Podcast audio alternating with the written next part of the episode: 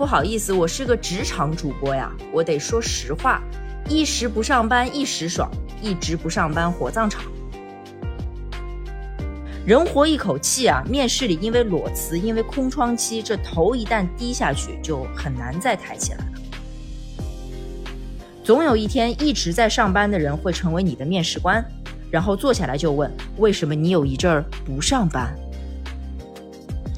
打脸职场套路，让办公室更有温度。Hello，大家好，我是陆小丧。微博这个东西虽然经常被骂吧，但时不时的呢，还是能生长出一些有趣的内容。比如说这几天啊，就有一个一直不上班是什么体验，我就觉得很值得跟大家专门的聊一聊。如果我是美食主播啊，我可以跟大家谈谈不上班，正好在家里潜心研究做菜。如果我是旅行主播呢，还可以谈谈有的是时间的话，可以去走哪些长线，一览大好河山。可是呢，不好意思，我是个职场主播呀，我得说实话，一时不上班一时爽，一直不上班火葬场。不知道大家有没有留意过，各个招聘网站呢，基本都有求职者和人事或者猎头啊，反正就是挂职位广告的那一方嘛。就是直接打字聊天的那个窗口，这个功能呢，本来是为了给找工作的人一个推荐自己的渠道。这个不工作的时间长了吧，最初的狂喜过去之后呢，人的言论是会变形的，你们知道吗？所以正好就会让我看到有很多人裸辞以后啊，处于空窗期，然后随着时间的推移呢，整个人就不断的变形。我印象比较深的有这么一位大哥。我大概八月头吧，还看到他在网上刷新简历。最后一份工作呢是二零年六月份结束的。如果他自己挂的情况属实，那大哥就已经一年多没有工作了。他在求职网站上发了好多长篇大论，就是介绍自己的履历优势，然后问我能不能打个电话、加个微信什么的。发一次两次吧，这还可能是过度自信。不管什么工作机会呢，都强行认为自己很合适啊，这样的求职者也不少见。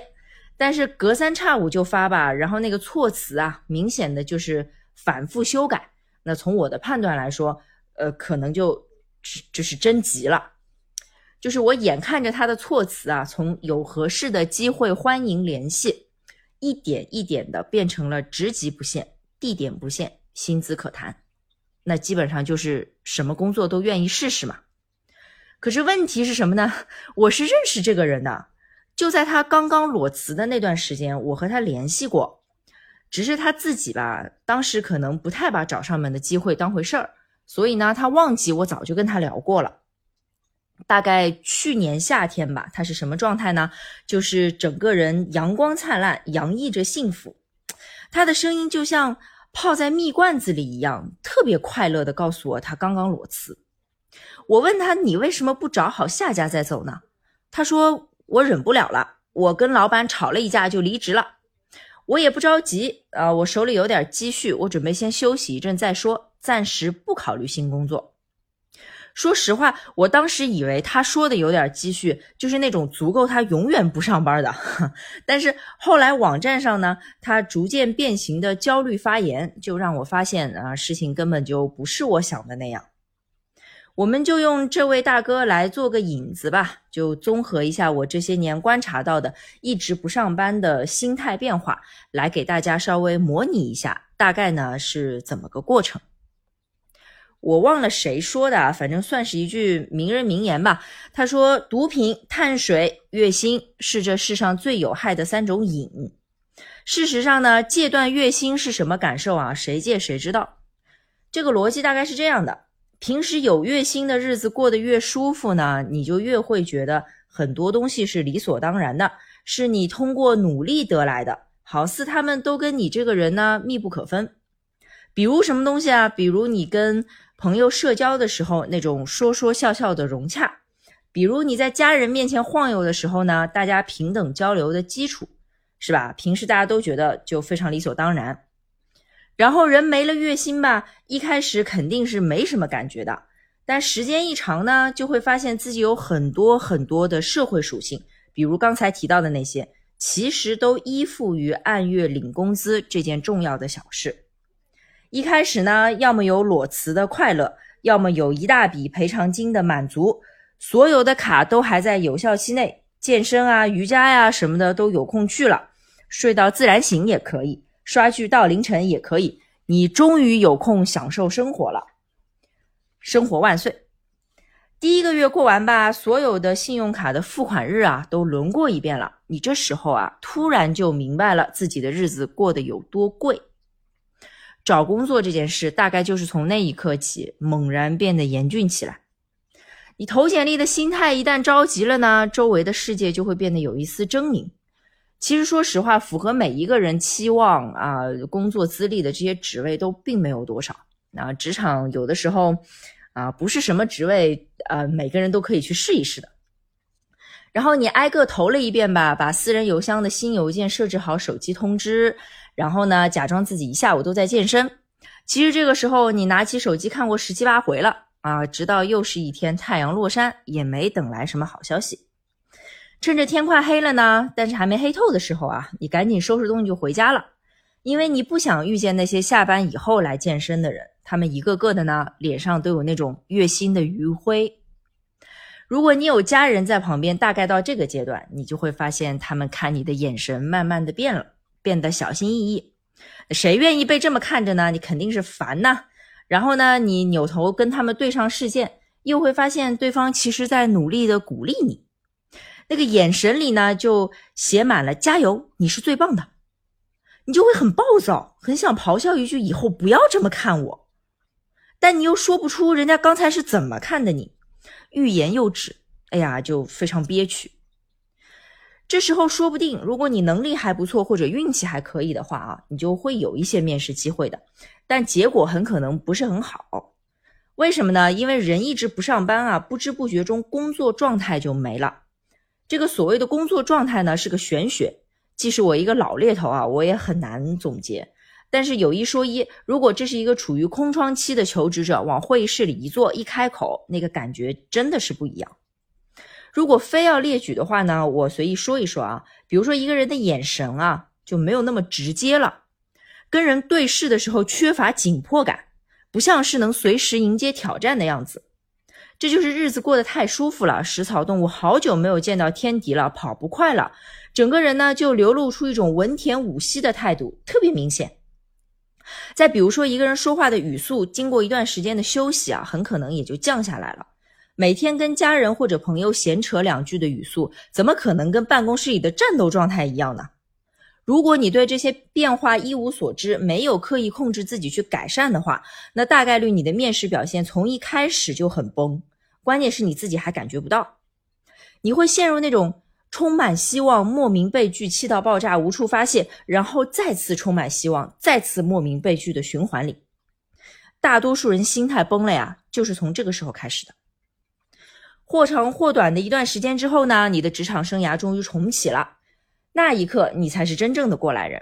你看到微博上热议的这种话题呢，你就不会再去参与讨论了。你可能只会默默的把 APP 关掉，然后在心里呢长长的叹一口气。所以，一直不上班到底是什么体验呢？就是一开始你感觉自己从未如此快乐，然后快乐退潮了，小丑竟是你自己。那真到了这样的时候，我们能怎么办呢？首先就是要保住自己的心理健康，不要过于自责。如果你觉得无法直视家人的眼睛，那你就把大块的时间安排到户外活动上面去，跑步、打球、骑车。因为人整个运动量上去以后啊，就是自然而然的呢，状态会好很多。如果确实不爱动啊，那就报个班啊，上个课，哪怕出去做做义工都行，反正不要把自己关在家里。成天不是投简历就是等反馈，人容易疯。在确保精神状态的前提下呢，第二步才是适当的内归因。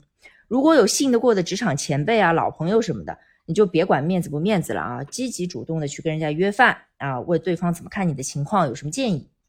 如果约不到那种整段的饭点时间呢，那你就把简历发给人家看一看，打个电话啊，咨询一下人家是怎么看也好。如果能拿得到一些真实的反馈，比如说人事的或者猎头的，那对求职这件事的帮助呢更为直接。这个东西呢，哎呀，怎么说呢？你就不要等着人家去给啊，自己开口去要。而且你要知道，要不到是正常的，因为人事也好，猎头也好，他们的工作里面啊，就是没有提供面试反馈这么一部分。如果说人家不给呢，就真的很正常，你就客客气气跟人说声谢谢就好了。啊，千万别用我哪里不好的思路去想问题，应该是我哪里还不够好。啊，另外专门提一点啊，这段时间帮助过你的人啊，就其实比在公司里提拔你晋升的人啊更为重要。